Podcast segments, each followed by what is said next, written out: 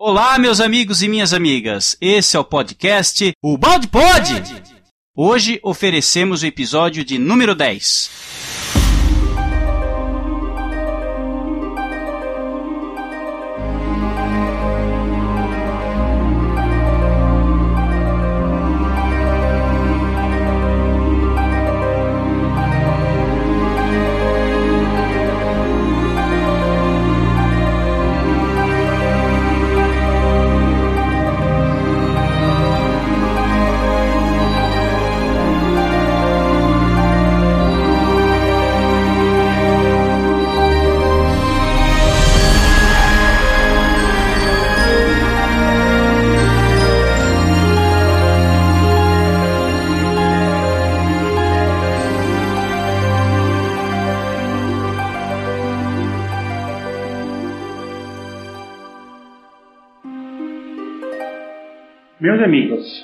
Vamos afirmando nessas palestras não está baseado no ar, ou é fruto só de uma escola filosófica ou de uma opinião pessoal.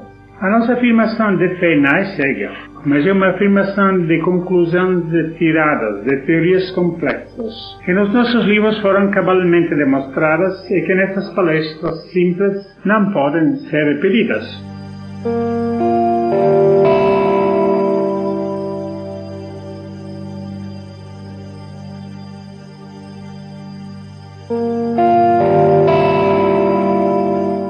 Aqui quem fala é o Tom, do grupo Balde Brasil, e é uma alegria enorme estar aqui com vocês. Prezados, paz e luz a todos. Eu sou o Rony, faço parte do grupo de estudos da obra de Pietro Baldi em Belo Horizonte. É um prazer para mim estudar Pietro Baldi e uma alegria ainda maior poder participar assim coletivamente com os senhores. Muito obrigado pela oportunidade. Olá, meus amigos. Aqui quem está falando é a Gi de Porto Alegre. Aqui quem fala é Sérgio Chaves, de Angra dos Reis. Olá, amigos. Aqui quem fala é Márcio, de Acreúna. Olá, pessoal. Meu nome é Alexandre Moreira, sou de Belo Horizonte, Minas Gerais. Aqui é o Neto de Itaperoá, na Paraíba. Olá, amigos. Aqui é o Luiz, de Niterói, no Rio de Janeiro. E espero que vocês curtam o nosso episódio de hoje. E neste podcast faremos o estudo do capítulo 10, intitulado Aparências e Realidades da obra A Lei de Deus, do professor Pietro Baldi.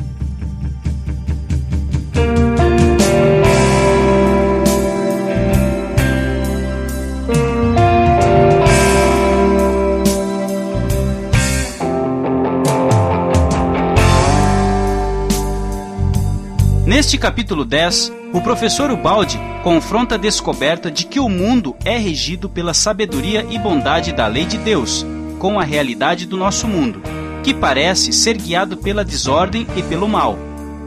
Demonstra que a injustiça é fenômeno transitório e de superfície, e que as forças do mal trabalham apenas em função do bem, sem o saber. De fato, a revolta contra a ordem permitida por Deus não consegue subverter essa ordem, mas só arrasta para seu dano, e através dele desperta-o das ilusões humanas. A realidade é que o verdadeiro poder está nas mãos dos honestos, que, pelo fato de obedecerem à lei, por ela são protegidos. Assim, conta-nos o balde que, além do funcionamento físico, o universo é moral, e é a presença de Deus que impulsiona e dirige a evolução, reorganizando tudo.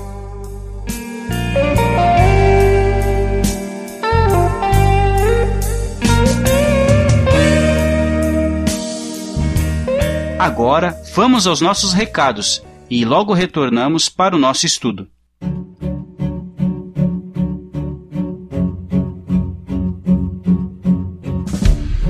Alô pessoal, aqui é o Adail de Matão. A gente tem um centro de estudos do Baldeanos de Matão. Vai ser um grande prazer estar convivendo com vocês aqui através do Balde Pod. Fiquem com Deus, um grande abraço e que a gente possa se manter sempre em comunicado.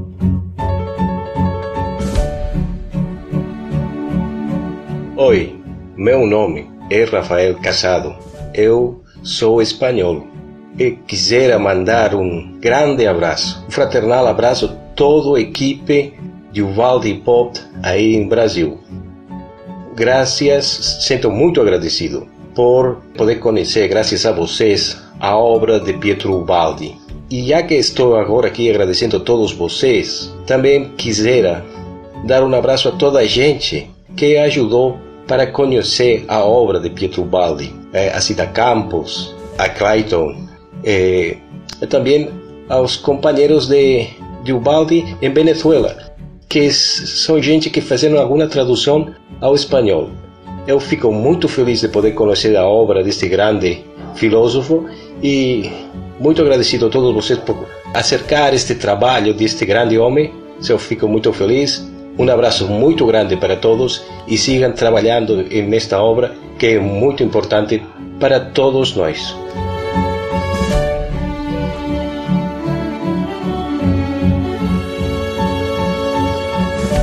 agradecemos a divulgação dos nossos podcasts aos seguintes amigos: Elton Santos, Flávia Mesquita, Kátia Brinco, Nádia Leite, Zeneide Silva, Vitor Braga e Maritza Fagundes. Convidamos você a se inscrever também no nosso canal do YouTube e acompanhar o nosso perfil no Facebook. Basta você digitar o Balde Brasil e nos acompanhar. Amigos, e o vencedor da promoção da foto Balde Pod foi o nosso querido amigo Jones, lá da Paraíba, que receberá aí na sua casa em Taperoá três obras do nosso querido professor Pietro Baldi. Agradecemos a todos e mandamos um forte abraço ao Jones, ao mesmo tempo que lhe desejamos, Jones, bons estudos a partir destas obras que baterão aí na sua porta em breve. E é isso, meus amigos. Um grande abraço, ótimo episódio a todos e sempre com Deus.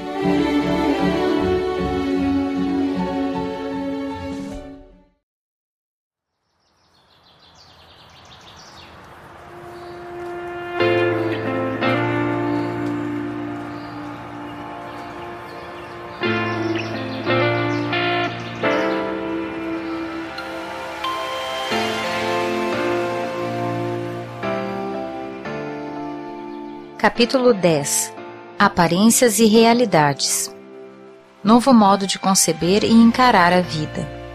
A alegria de quem compreendeu. Não julgar para não ser julgado.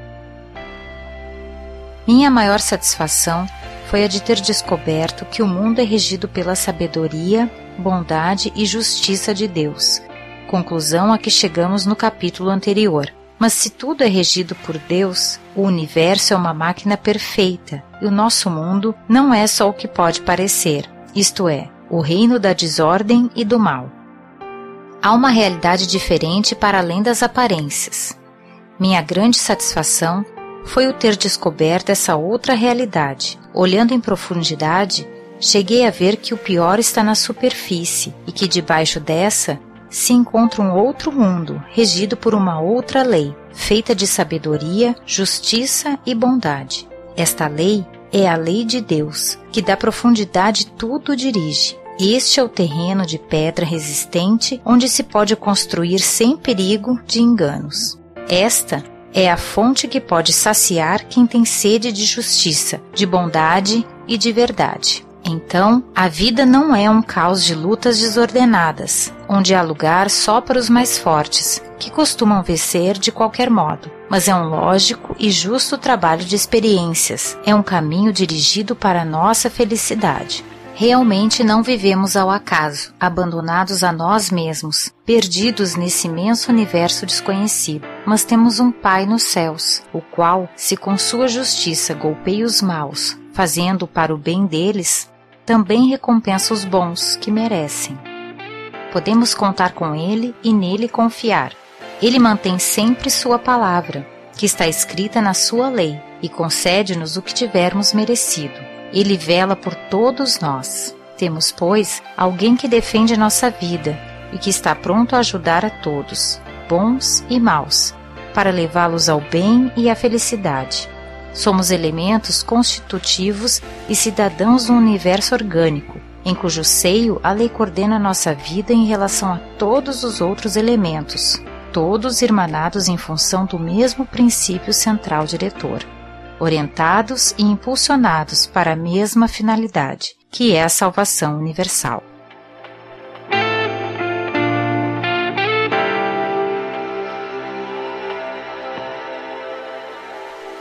Pietro Baldi é uma chama que arde na noite dos milênios. Bem, o poder de síntese de Ubaldi é magnífico, tornando muito difícil a nossa tarefa de selecionar o que dizer do que não dizer. Cada frase dele suscita profundas reflexões. Cada pessoa que vai comentar a sua obra se sente atraída a focar um ângulo diferente, conforme seus conceitos e seu estado de espírito no momento. No primeiro parágrafo, eu gostaria de destacar a comprovação que o Balde fez da existência de uma realidade diferente, além das aparências. É preciso considerar que o Balde era, como encarnado, um ser supersensitivo que via e percebia o que não se vê ou percebe com os sentidos normais. Então, essa comprovação era para ele algo insofismável. O homem comum tem seus sentidos voltados para o exterior, e somente vê e percebe o mundo físico, apesar dessa moderna física afirmar a existência de outras dimensões coexistindo com o nosso ambiente feito de matéria. Os hindus consideram o nosso universo um maya, isto é, ilusão. A própria ciência nos diz que a solidez da matéria não é algo absoluto. Matéria é energia condensada. O que difere matéria de energia é o movimento. Na matéria, o movimento é vorticoso, ou seja, em forma de vórtice, fechado em si mesmo. E na energia, o movimento é ondulatório, livre, em expansão no espaço. Pelo rompimento do vórtice atômico, a substância da matéria volta a mover-se como energia. Assim, existe um, um universo feito de matéria, esse em que vivemos fisicamente, Existe um universo dinâmico, constituído pelas ondas, energias e forças, e ainda existe um universo espiritual, que a ciência ainda não pode comprovar, que é a última realidade, o domínio da lei, o campo do espírito, numa palavra, o reino de Deus. O balde percebia tudo isso de modo muito claro. Via esses três universos fundidos numa estreita unidade como um só. E a isso chamou de monismo, orientado por sua voz. A voz crística que ele era capaz de ouvir no ádito de sua própria alma. Desse modo, é mesmo a lei divina que tudo rege e domina. A lei tudo dirige em todas as dimensões, sejam físicas, dinâmicas ou espirituais. E essa lei expressa o pensamento e a vontade de Deus, nosso Pai, que nos criou por amor, que nos ama, que quer nosso bem e que não renuncia, não abre mão de nossa felicidade e a quer para nós mais do que nós mesmos, chegando ao ponto de permitir que soframos para atingir esse fim. Bem interessante, Ronald, que você comentou sobre Pietro Baldi ser um super sensitivo realmente a gente percebe que o olhar dele é um olhar diferenciado, né? entre outras tantas coisas que nós vamos lendo e percebendo com a, com a maneira que ele esclarece nessa obra Lei de Deus. E outra coisa, o Roner explicou de maneira muito simples né, o monismo. Em poucas palavras, fica aí para os nossos amigos ouvintes uma explicação muito serena do que é o monismo na visão de, do professor Pietro Baldi. Luiz, mais alguma coisa? Interessante que isso aqui abre a nossa mente de uma forma muito grande e tem um trechinho aqui que ele fala que a satisfação da vida dele foi ter descoberto essa realidade olhando em uma profundidade, né? É que o pior parece estar na superfície, né? E que por baixo dessa, dessa superfície existe uma outra realidade regido por outra lei, né? Essa lei feita de justiça, de sabedoria e de bondade. E é legal porque a gente vê hoje ainda, até dentro do, do meio espírita espiritualista, pessoas um pouco des, descrentes e acreditando de, de certo modo numa fatalidade do, do destino. E Pietro Baldi traz de uma forma, né, Allan Kardec já fala um pouco sobre isso, dessa não existência de fatalidade, mas o Pietro Baldi traz de uma forma é, muito profunda também esse conceito. Se a gente dividir a nossa humanidade em três níveis, sendo um evoluído, o outro civilizado, que é o tipo mais comum no nosso planeta, e o involuído, a gente vê que um trabalha para o outro. Então, na verdade, o involuído ele não enxerga outra coisa, né? Isso vai até ajudar a compreender coisas mais para frente nesse capítulo. Ele não enxerga outra coisa que não seja aquela exteriorização do mal dele, né? Ele precisa colocar esse mal, essa animalidade para fora, para depois ter consciência de outras coisas. É aquela história que Jesus dizia, né? A necessidade do escândalo, mas ai de quem vier o escândalo. Interessante, Luiz, essa visão que você nos apresenta, né? E é uma visão que pouca gente consegue ter a leitura dessa obra, a maneira com que nós vamos sendo apresentado para o mecanismo da lei, para o mecanismo da lei divina, né, e que o Rone já consegue nos esclarecer ainda mais, ela vai elucidar muitos eventos que nós vemos aí no dia a dia. Mas é necessário um esforço inicial né, de cada um para iniciar as leituras, os debates, um grupo de estudo como né, o nosso aqui, por exemplo, tudo fica mais interessante e a proposta que você nos apresentou desses três seres, do evoluído, do involuído e do civilizado, ela é maravilhosa, muito bom, gostei mesmo. O que, que você acha, Alexandre? Então, é, eu queria acrescentar é que no início do capítulo eu acho muito interessante que o Paulo já começa a jogar por terra aí um grande argumento ateísta, né, que é que o mundo parece uma desordem e parece que o mal domina. Né? Então ele vai construindo através de toda a sua obra e até mesmo desse capítulo essa questão de que tudo é ordenado, existe uma lei, existe um cara lá em cima olhando por nós, né, a todo momento. Então isso é, isso é, isso é muito bonito, isso é muito importante, assim, para os dias atuais, onde as pessoas estão, estão caindo na descrença e enxergando na frente simplesmente, somente o, o mundo material, né.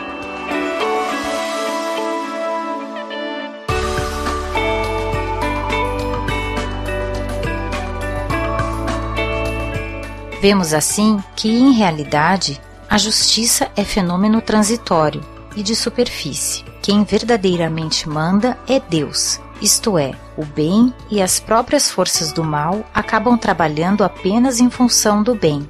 E se é Deus quem manda, quem na realidade reina e tem de vencer, não o faz pela força, mas sim pela justiça. Não há força que possa impor-se violando esta lei. Mais cedo ou mais tarde, cada um acaba recebendo o que merece. A revolta contra a ordem, permitida por Deus, não consegue, como o homem quereria, subverter esta ordem para sua vantagem, mas só o arrasta para seu dano. Como quem faz o bem tem de receber sua recompensa, assim quem faz o mal tem de pagar com seu sofrimento. Esclarecer tudo isso, como estamos fazendo, se representa um aviso para os maus não há dúvida que constitui um grande consolo para os bons. Desloca-se assim completamente o conceito da vida. O mais forte é Deus e quem está junto dele, porque vive conforme sua lei. O verdadeiro poder não está nas mãos dos prepotentes e astutos, como parece ao mundo, coisa incrível para quem não sabe ver além das exterioridades. O poder está nas mãos dos honestos que, pelo fato de obedecerem a Deus, com ele colaboram e são por ele protegidos. Podemos assim ter confiança na vida, porque ela está sempre bem dirigida por quem tudo sabe, mesmo quando ela se encontra repleta de ignorância. Está bem comandada pela divina bondade, mesmo quando somos maus. Está sempre dirigida para o nosso bem e felicidade, mesmo quando vivemos na dor.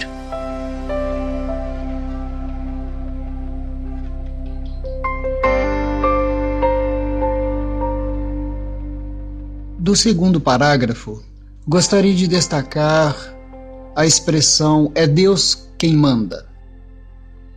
O homem comum, portanto, de nível evolutivo mediano, não pensa assim.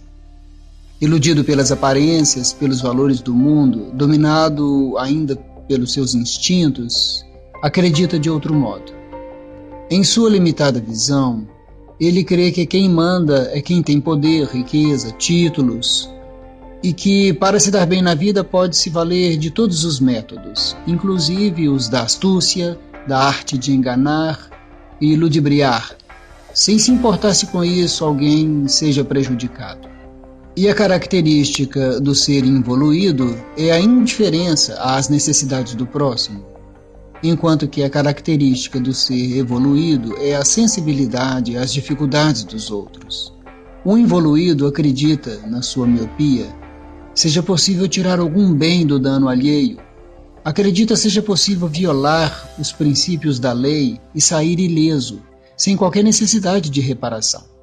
Quando se compreende que acima dos homens está a lei divina, que tudo sabe e é onipenetrante, que é justa, retribuindo a cada um segundo as suas próprias obras, que é perfeita, que é imutável e detém o poder supremo, quando se admite a sucessão das existências, que é o mecanismo que propicia a realização da justiça divina na linha do tempo, quando se conhece o inelutável princípio de ação e reação, o indivíduo torna-se mais reflexivo quanto ao seu comportamento na geração das causas porque ele sabe que todo erro precisa ser reparado mais cedo ou mais tarde.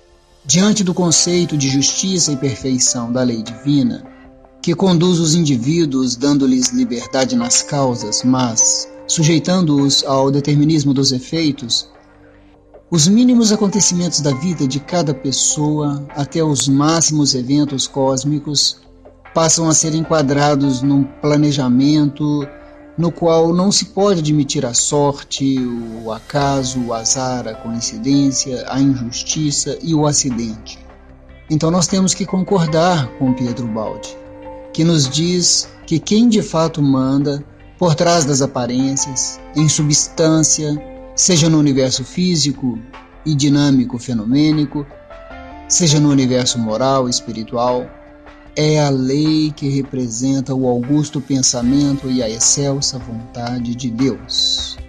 A última realidade é espírito, é pensamento, onde está a lei determinante, graduando-se até as diminutas volutas eletrônicas que emprestam solidez à matéria.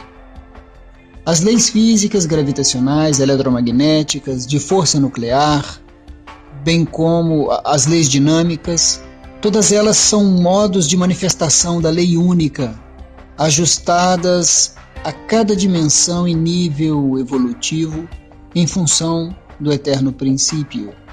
O mundo com seus valores são condições transitórias que servem para elaborar o espírito, impulsionando-o ao seu reino de origem.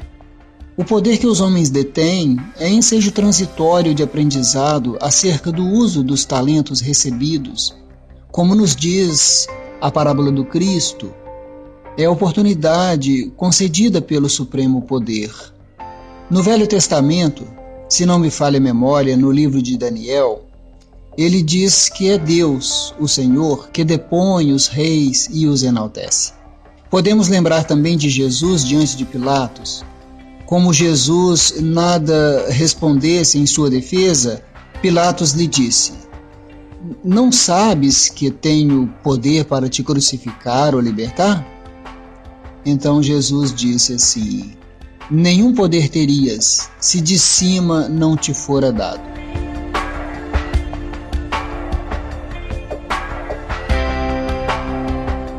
Pessoal, voltando então a essa bela e emocionante explicação do Roner, né, que foi muito importante porque numa primeira leitura pode soar estranho quando o professor ele escreve, né, e fala que quem manda é Deus. Então muito importante essa explicação aí do Roner explicando, né, o que é que quis dizer exatamente quando o professor escreve quem manda é Deus, né? É um olhar com toda a sensibilidade de quem já se movimenta bem na lei de Deus, justamente quando ele falou que a última realidade é espírito e que a ciência ainda não compreende muito bem. Alguns vou dizer até para vocês, muitos cientistas já, já começam a compreender bem, viu? Mas muitos ainda não, é questão de mais alguns anos, acredito eu. No que diz respeito a esse terceiro parágrafo, o que me chamou muita atenção é que o professor mais uma vez fala que a revolta nos coloca em desvantagem. Né? Alguém gostaria de comentar alguma coisa nesse sentido? Então, a revolta sempre coloca a gente em desvantagem porque a gente pode fazer uma analogia aqui bem clara. Por exemplo, colocar a lei de Deus como um rio. Então, toda vez que eu me revolto, eu sigo contra essa lei. Então, é como se eu tivesse nadando contra a correnteza do rio. E isso vai exigir de mim um esforço muito grande para me manter parado. Para eu remar contra é um esforço maior ainda. E quem adere à lei, ela surfa, né? Ela vai embora com esse rio. Ela nem esforço faz, né? Vamos dizer assim. Claro que depende de nós, né? É, é, nossas atitudes, mas a lei impulsiona a gente, vamos dizer. E eu acho que isso que ele diz também com essa questão da recompensa. Né? Eu acho que a recompensa, na verdade, é essa. Porque quando você adere à lei, você segue mais rápido até o telefinalismo que ela leva, que é o que o Balde fala aqui direto nesse capítulo de salvação, de redenção. É muito interessante o que o Luiz falou. E eu queria fazer um paralelo com aquele momento em que Pedro caminha sobre as águas, né? A água representando ali a lei, porque a lei ela, ela é flexível, né? E nos permite sair dela como permanecer nela.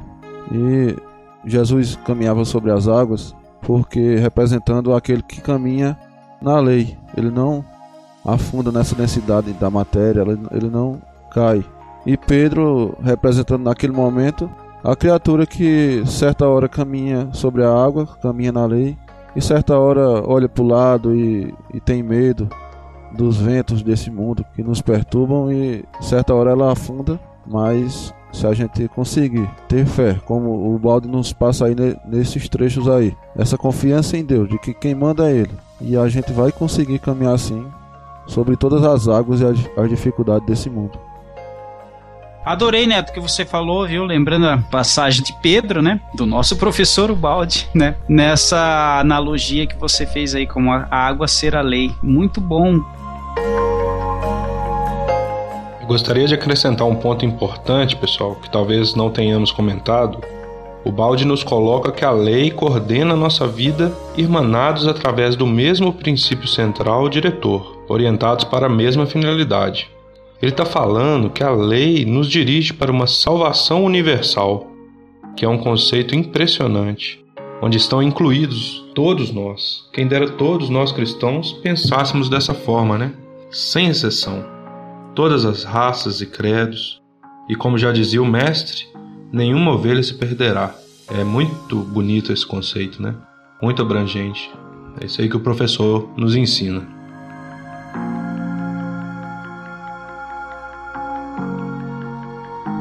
É isso aí, Alexandre. Uma das ideias desse nosso trabalho é que todas as pessoas aí, independente da, da religião que professa, possam estar tá parando para pensar nisso aí que você está ressaltando, que te chamou muita atenção. Para mim, chama muita atenção. Toda a explanação que o Balde faz não é só para o espírita, é para todos realmente. A salvação é para todos e mais. Aqueles que estão lá na frente vão sentir a necessidade cabal de retornar e auxiliar aqueles que estão ficando desgarrados. É o convite que o, que o mestre nos faz.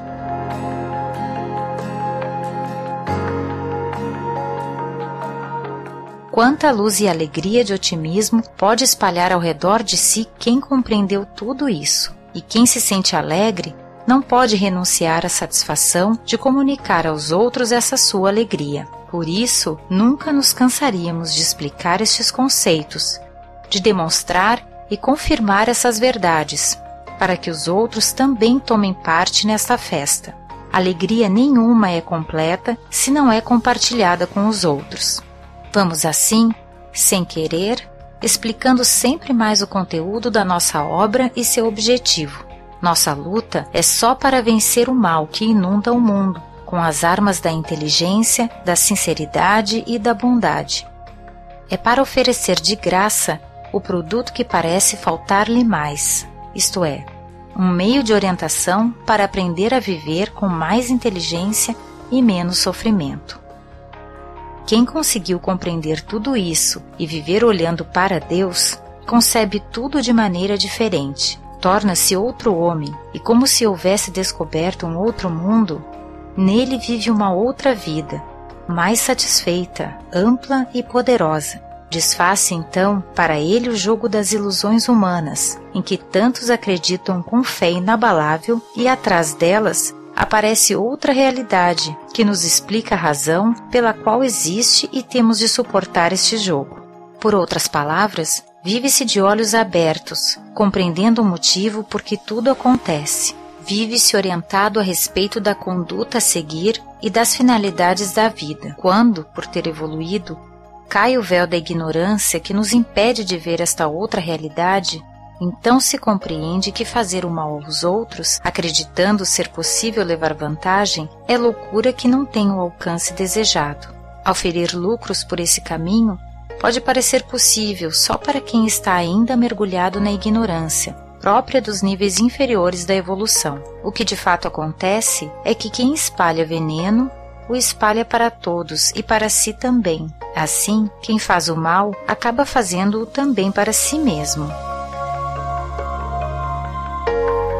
Então, pessoal, olhem que interessante. O professor nos apresenta quais são as nossas armas, hein? Então vamos lá, meus amigos ouvintes.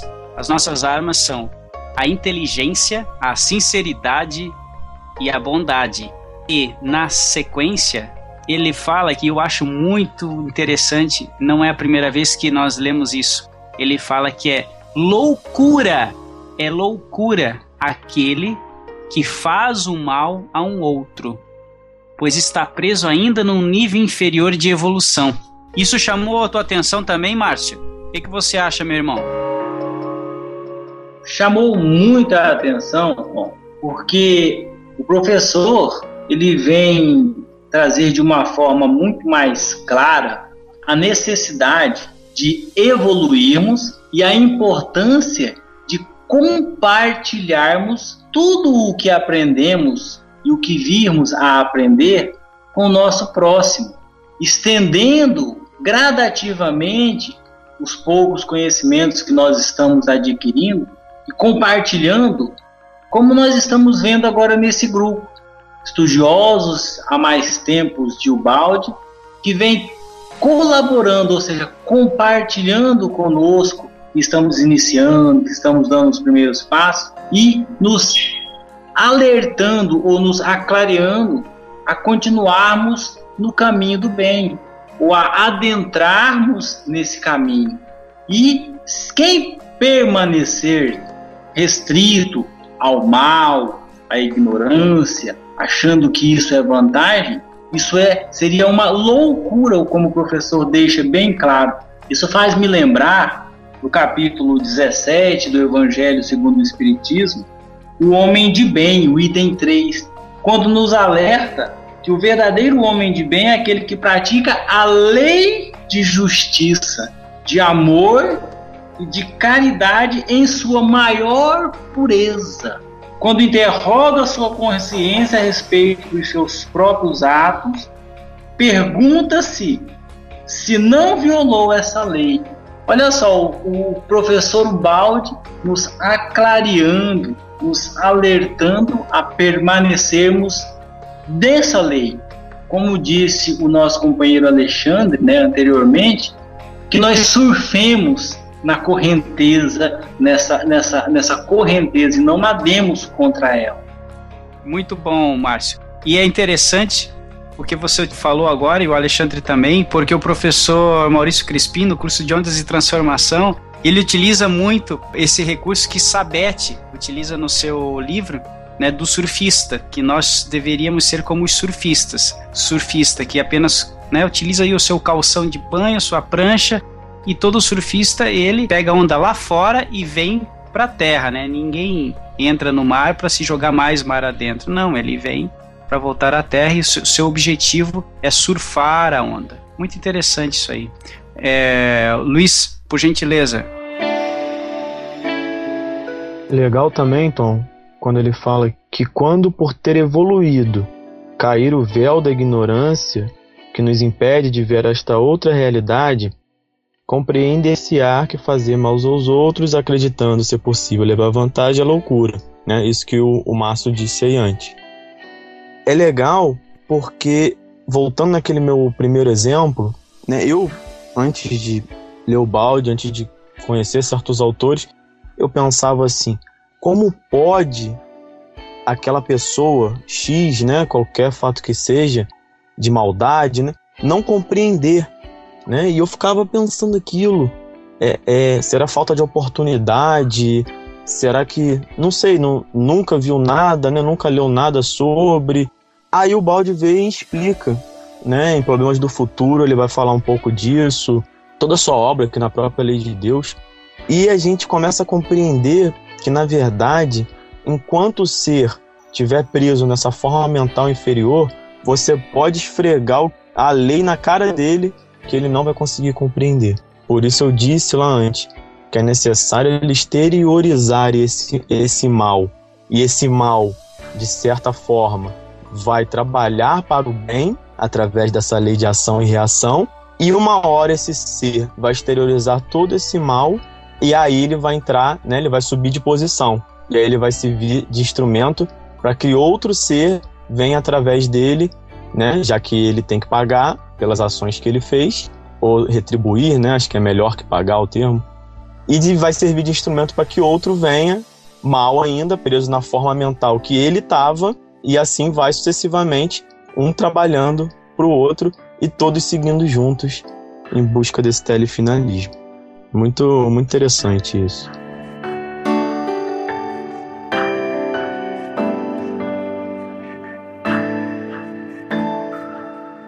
Não há somente um funcionamento físico e dinâmico, mas também um funcionamento moral e espiritual do universo, com as suas leis exatas e fatais, como são as leis do plano físico e dinâmico que a ciência estuda.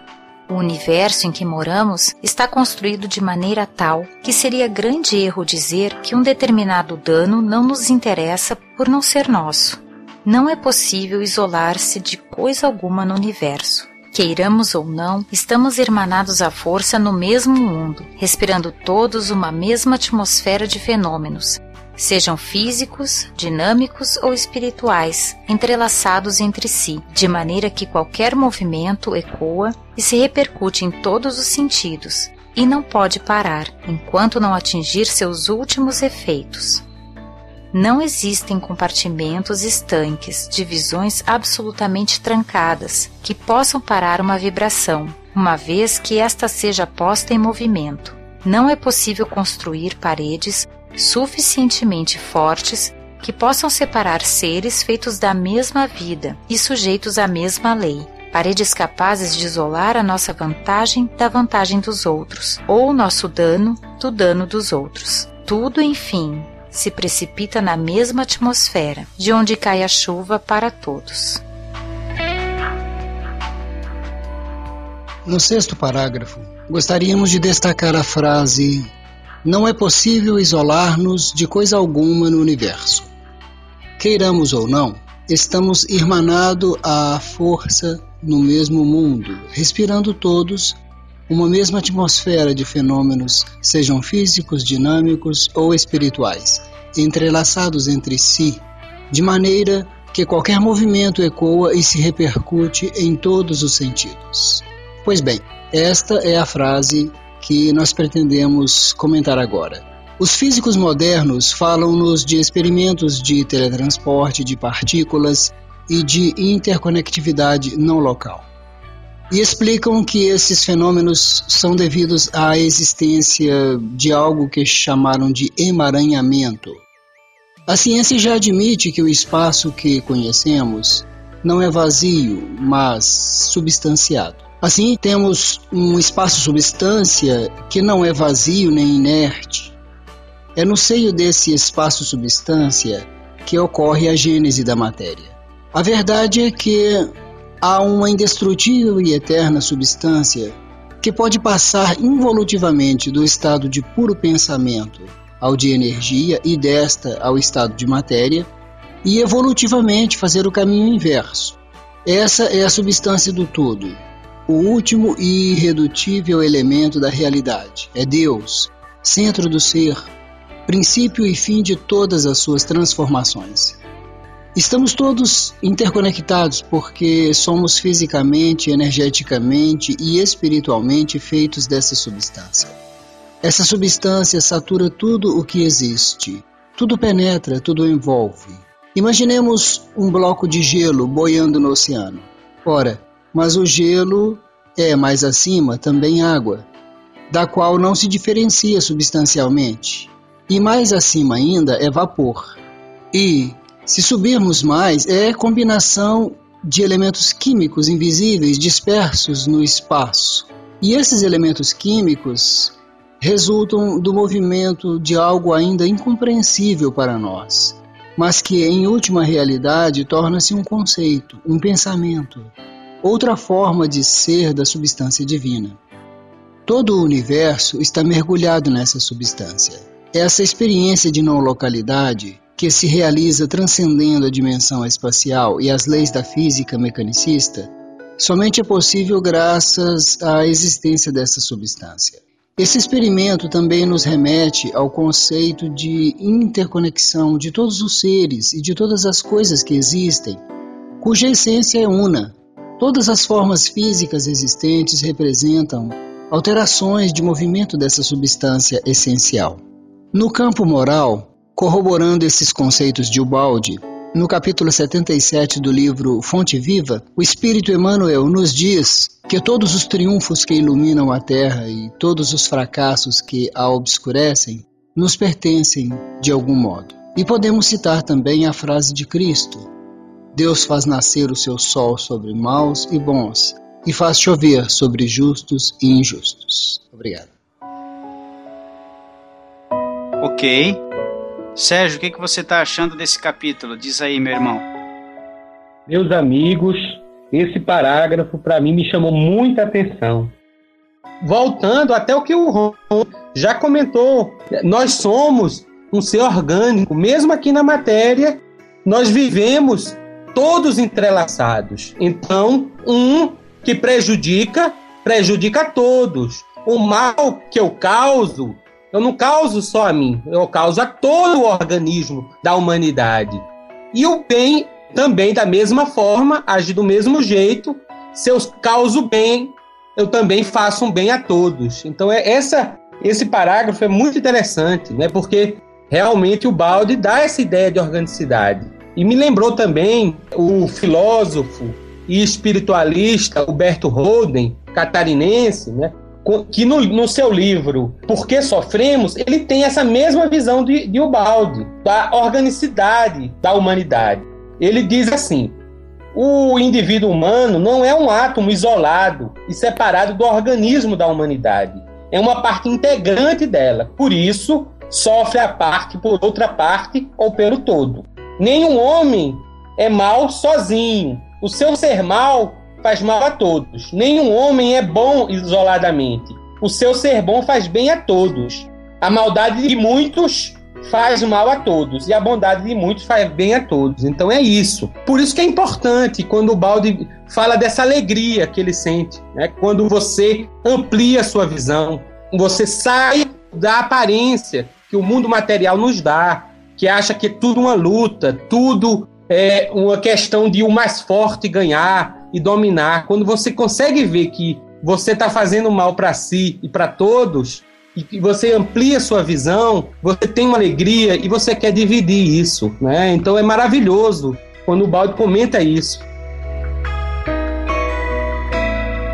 Eu estava lembrando aqui da questão 540 do Livro dos Espíritos, né?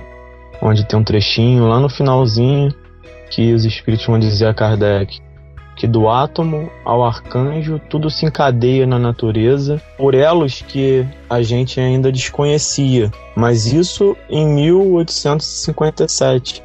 Hoje, né, com o advento da física quântica, com próprio Pietro Baldi, a grande síntese, toda a sua obra, a gente consegue enxergar realmente esse monismo, essa ligação desde as pequenas partículas até os seres mais supremos e inimagináveis, tá tudo interligado né, nesse nosso universo, em outros universos.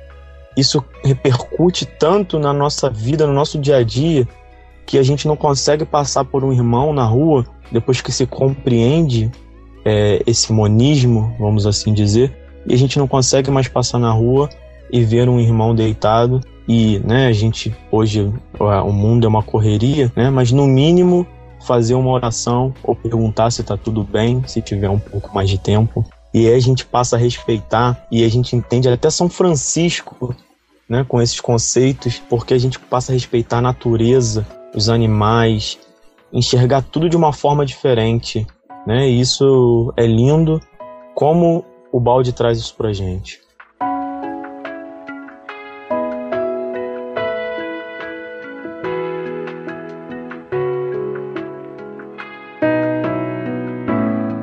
É verdade que em a natureza existem prepotência e parasitismo, e a vida os permite e os aceita. Mas por quê? A vida age assim não para a vantagem do vencedor, mas da vítima, e por este caminho, lutando, lhe ensina a conquistar para si o seu lugar no mundo. Assim, acontece que, quando a vítima aprende a lição sob os pés do vencedor, lição que este mesmo lhe ensinou com o exemplo, esmagando-o, ela se rebela. Então, o escravo, se puder, escraviza o patrão. Mas quem foi que doutrinou e adestrou os subordinados mostrando-lhes este caminho?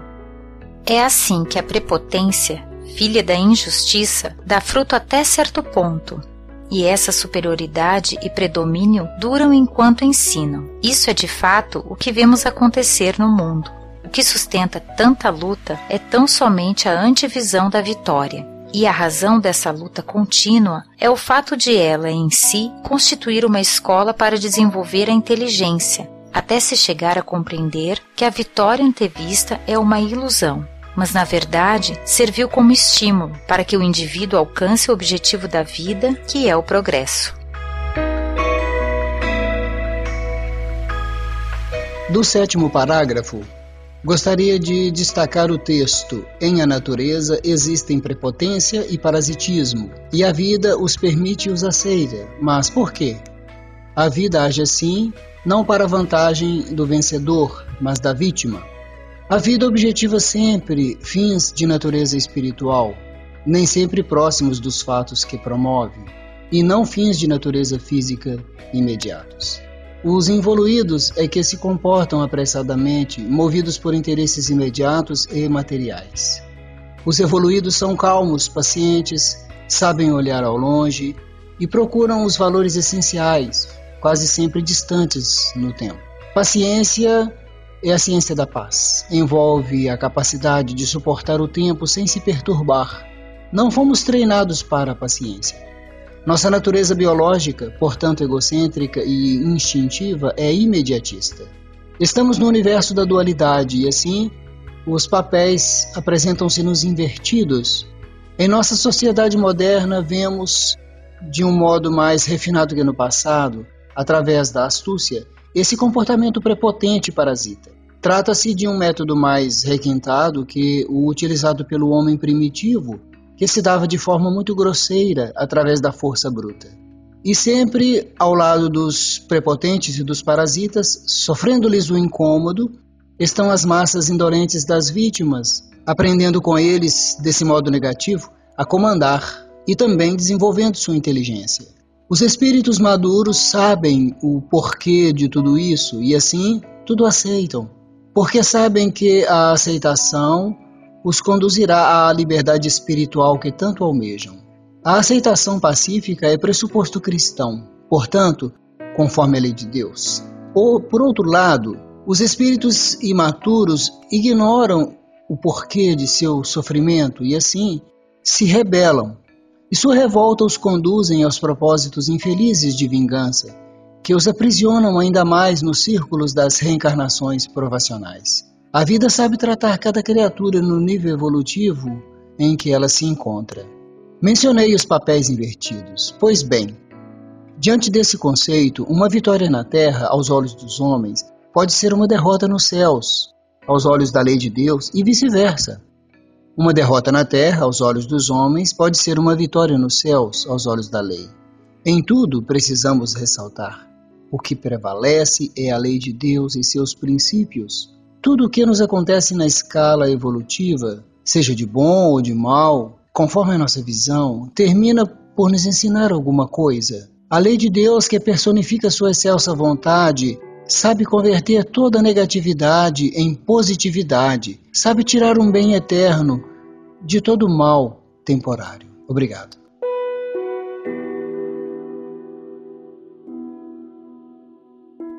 O homem foi sempre vítima de enganos dos sentidos e de sua mente, enganos que o levaram a erradas interpretações dos fatos. Acreditou-se já na solidez e indestrutibilidade da matéria, Acreditou-se que o Sol girava ao redor da Terra e não a Terra ao redor do Sol, que a Terra era imóvel e assim em muitas outras coisas. Só agora começa o homem a perceber quão enganadora é a aparência das coisas e que a verdade é outra, embora ainda esteja escondida bem profundamente. De quantas ilusões psicológicas temos ainda que libertar-nos? Isto, sobretudo, no terreno intelectual, porque é nosso intelecto o meio por intermédio do qual percebemos e concebemos tudo.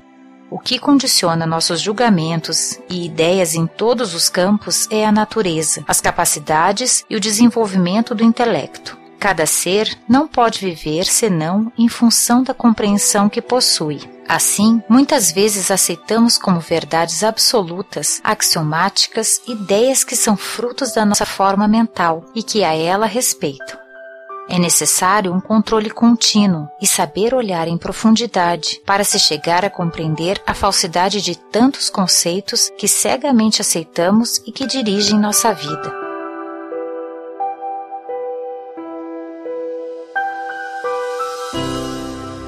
Ah, o oitavo parágrafo, meu Deus, quanta beleza e riqueza de conceitos. Exclama o balde: de quantas ilusões psicológicas temos ainda que libertar-nos? Exclamação essa que soa como uma indagação.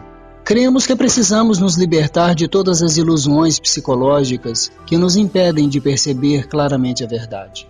Mas que verdade? Ora, a verdade da nossa condição de espíritos contraídos, inconscientes, portanto adormecidos, no pesadelo das ilusões da matéria, por nossa própria culpa, porque muitos acreditam ainda que a nossa condição limitada de relativismo e imperfeição seja um defeito da obra de Deus que temos que suportar. Outros inconscientemente culpam a Deus por isso, pois acreditam que fomos criados assim. E ainda existem muitos outros, talvez a maioria, que nem sequer pensam nesse assunto. Vivem como se não fossem morrer e depois morrem como se não tivessem vivido, nos dizeres do espírito André Luiz.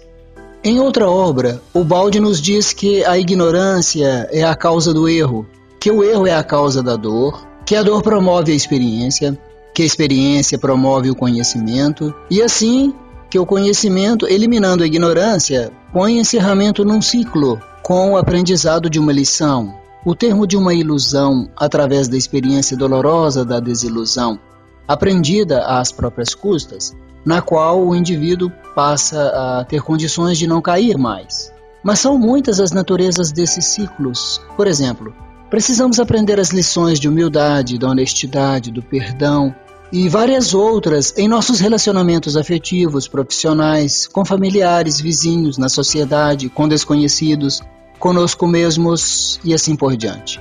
Em nossos dias, vemos uma ilusão psicológica terrível que muitos religiosos cultivam, lamentavelmente. A de que basta ao indivíduo dizer sim a Jesus e a sua salvação estará garantida.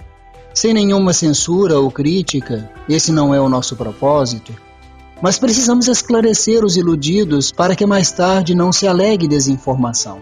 Ninguém, nem mesmo Cristo, fará por nós o trabalho evolutivo de transformação interior, de renovação de hábitos, de autodomínio que nos compete.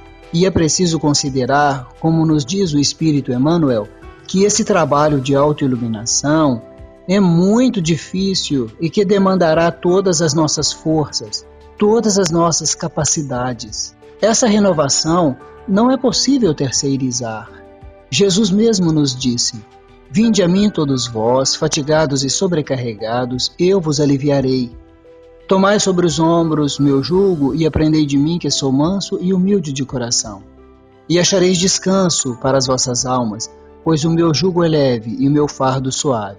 Ora, Jesus não disse que carregaria para nós a nossa cruz, ou que iria nos livrar dela com facilidade.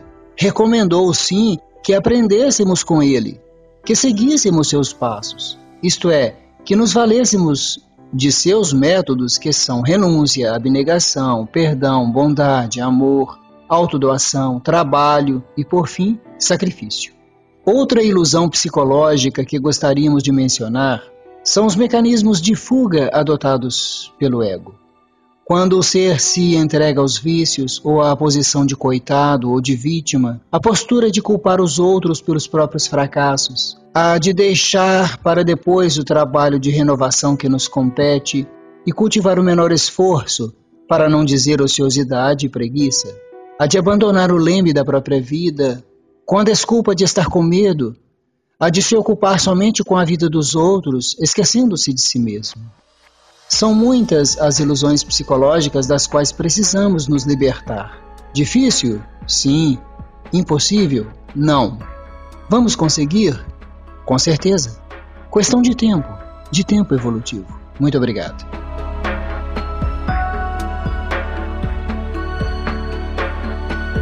Cada um julga com os elementos que possui. Quanto mais somos ignorantes, menos elementos possuímos. E quanto menos elementos possuímos, mais rápidas e absolutas são nossas conclusões. Ao contrário, quem possui mais conhecimento e com isso mais elementos para julgar, não chega a conclusões simplistas, rápidas e absolutas. Logo, quem mais se aproxima da verdade é quem julga lentamente, sem absolutismo, mas com profundidade, então, quem julga, lançando seu julgamento sobre os outros, em última análise julga a si mesmo e com seu julgamento se revela. Pelo fato de ele não poder julgar, se não conforme seu tipo de pensamento e natureza, com seu julgamento são descobertos seu pensamento e sua natureza. A melhor maneira de se chegar a conhecer uma pessoa é de observar os seus julgamentos a respeito dos outros. Quando alguém cai na ilusão de supor que, julgando os outros, está assim pondo-os a descoberto e colocando-se acima deles, está na realidade apenas se submetendo a julgamento, descobrindo-se e mostrando a todos seus próprios defeitos. O mundo em que vivemos é muito diferente do que parece por fora, daquilo que a maioria julga ser real. Quem faz o mal aos outros o faz a si mesmo, quem julga está sendo julgado. Apesar da tentativa do homem de contraverter a lei da justiça para sua vantagem, a justiça o vence, se assim ele o merecer, e desse modo, sempre. Esta é uma constatação que estamos fazendo, mas a essa altura poderíamos perguntar: como é possível tudo isso? Como acontece essa retificação? Qual é a mecânica desse fenômeno? É tudo devido à lei, cuja presença nunca nos cansaremos de salientar. Presença da lei quer dizer presença da vontade viva e ativa de Deus. O Pai Nosso que está nos céus não está ausente do nosso mundo, indiferente à nossa vida, vida que de súbito acabaria se não fosse sustentada por Ele, pela sua viva presença. Dentro da lei ou vontade de Deus, o homem é livre de movimentar-se, embora dentro de limites marcados. Por isso, dentro desses limites, ele pode agir de maneira diferente da que manda a lei. Nasce então, quando o homem não age de maneira concorde com a lei, a luta entre ele e Deus, um choque de vontades.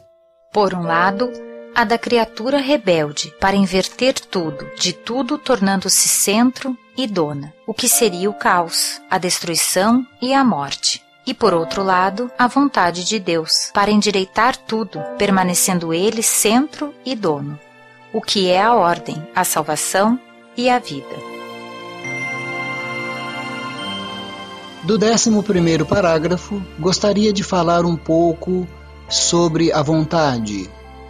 Este gabinete gerencial do homem e sua relação com a vontade de Deus, lei diretora de toda a fenomenologia do universo, também do próprio homem, sua evolução e destino. A vontade do espírito é como um motor poderoso capaz de impulsionar sua evolução quando dirigida com consciência e responsabilidade. A realização da vontade está condicionada à liberdade que o ser possui. Quanto mais evoluído o ser, maior é a sua liberdade, por demonstrar saber fazer bom uso dela. O espírito possui liberdade de escolha, uma liberdade relativa, claro, atrelada às suas consequências inevitáveis. Ao lado da vontade do homem está sempre a vontade de Deus, limitando-a de modo a permiti-lo atingir apenas os resultados atinentes aos seus fins. Ainda bem, e graças a Deus é assim. O homem deve reconstruir-se através da evolução e, se possuísse uma liberdade plena, correria o sério risco de perder-se, ignorante qual é ele dos maiores objetivos da vida. Creio mesmo que, se tudo estivesse em suas mãos, essa obra planetária já estaria em ruínas uma liberdade excessivamente ampla à vontade do homem seria um perigo imenso no seio da criação. Essa limitação da vontade do homem é, portanto, para seu próprio bem. Conforme a vontade do indivíduo, ele pode semear a desordem, mas determina a vontade maior da lei que seja somente para si.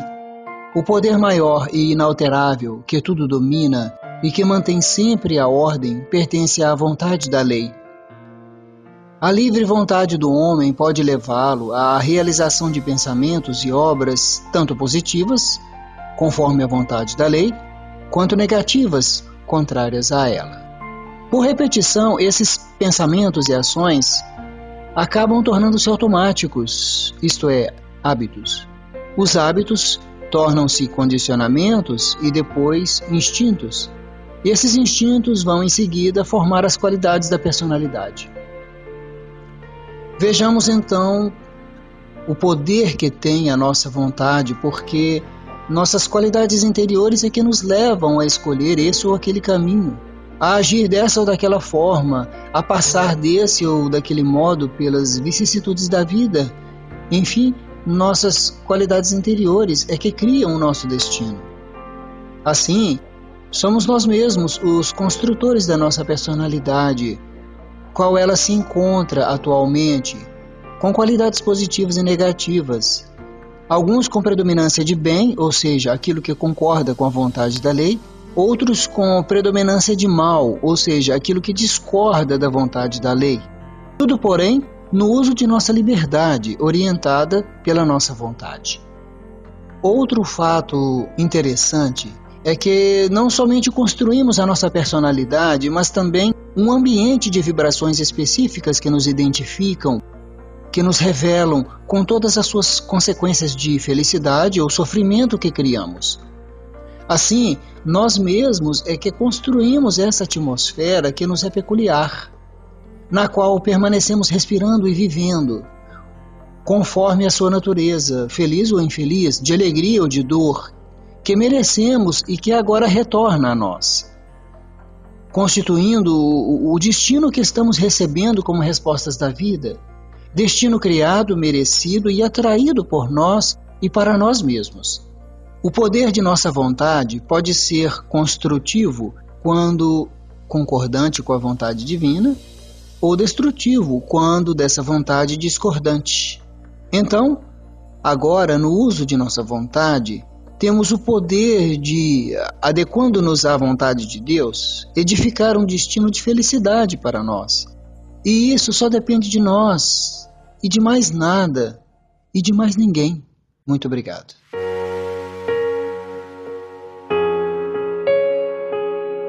Se a vontade de Deus, escrita na lei, não retificasse a todo momento o desvio que o homem tenta realizar fora do caminho certo, tudo acabaria na desordem.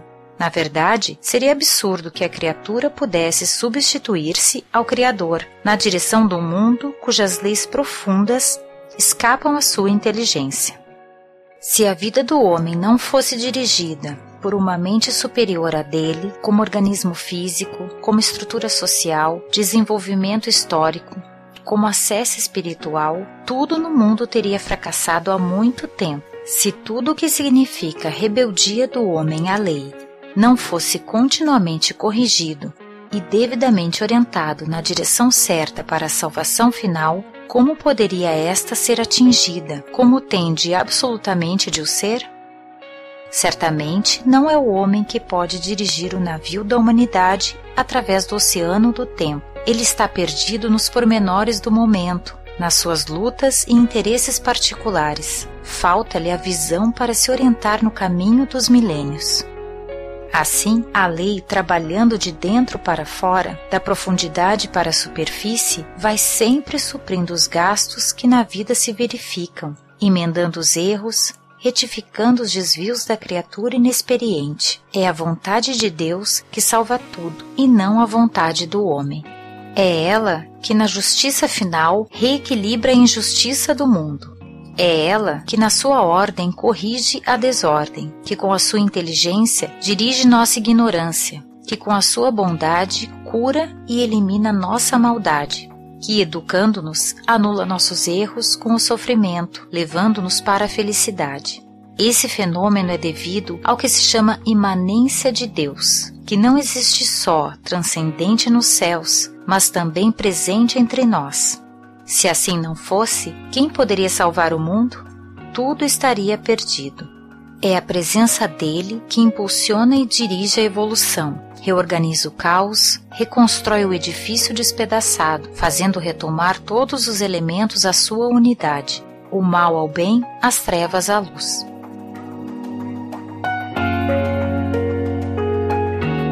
Agora surgiu uma coisa muito interessante. O Luiz Felipe vai me ajudar aqui, porque o professor Ubaldi fala do Deus imanente, a imanência de Deus. E a partir desse ponto, muitos conceitos vão, vão surgir para a gente.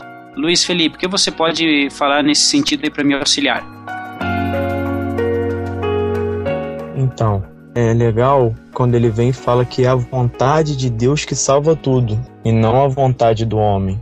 Se a gente for pensar na unidade divina, né, em todos esses conceitos que a gente vem abordando desde o começo do livro, que a lei é o pensamento de Deus e nós devemos nos orientar de acordo com esse pensamento, né? A gente até brincou lá atrás que o, nosso único livre-arbítrio é seguir a lei de Deus. Essa imanência, ela pode ser estudada de forma mais profunda, se o leitor quiser, no livro Deus e o Universo, é um capítulo dedicado só a isso. O título do capítulo é Imanência e Transcendência. Deus, ele é um ser imaterial, mas nós temos dentro de nós essa essência divina da qual ele é e faz parte também.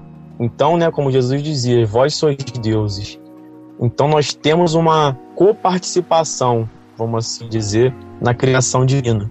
E essa imanência de Deus é como se Deus estivesse mergulhado, de certa forma, na matéria com a gente, levando a gente, né, com essa vontade superior, com essa lei que dirige tudo, de volta até a toda a organização que ele estruturou no começo dos tempos. Então, é um assunto realmente muito profundo. Não seriam dois deuses, na verdade, são dois aspectos da divindade, que é essa transcendência tem até uma brincadeira que a gente costuma fazer em algumas palestras, onde a gente pode dizer que essa imanência seria o panteísmo com algumas ressalvas. E essa transcendência seria o monoteísmo, né? aquele Deus que está distante de nós. E quando a gente junta os dois, né? imanência mais a transcendência, a gente pode dizer que é igual ao monismo. Tudo abarcando o que está dentro do nosso universo e o que está fora, o que está dentro de mim e o que está fora. Então é bem interessante. Mas quem quiser pesquisar mais profundamente pode ir lá no livro Deus e Universo, que vai achar lá o balde falando bem melhor do que eu. Tá ok, vamos pesquisar assim Deus e Universo então. Fica a dica para o amigo ouvinte, essa parte de Deus imanente. Eu acho que vale a pena.